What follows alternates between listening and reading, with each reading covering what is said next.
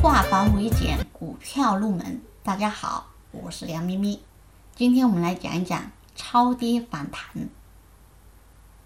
超跌反弹是因不合理的过度下跌原因造成的短期上涨行情，它不是指一个长期的牛市或者大行情，只是一段时间的一蹴而就的小行情。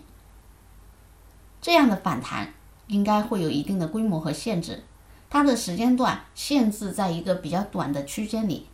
那么超跌反弹会反弹几天呢？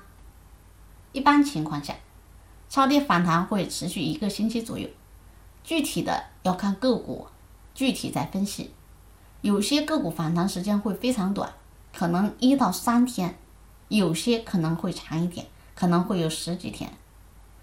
超跌的股票上涨一定程度后，因为看空情绪的影响，卖方还是多于买方，所以股价会掉头下跌。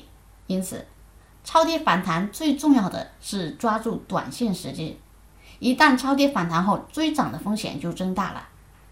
好，以上是我们今天分享的超跌反弹，可以查看文字稿或者是留言。我们下堂课再继续。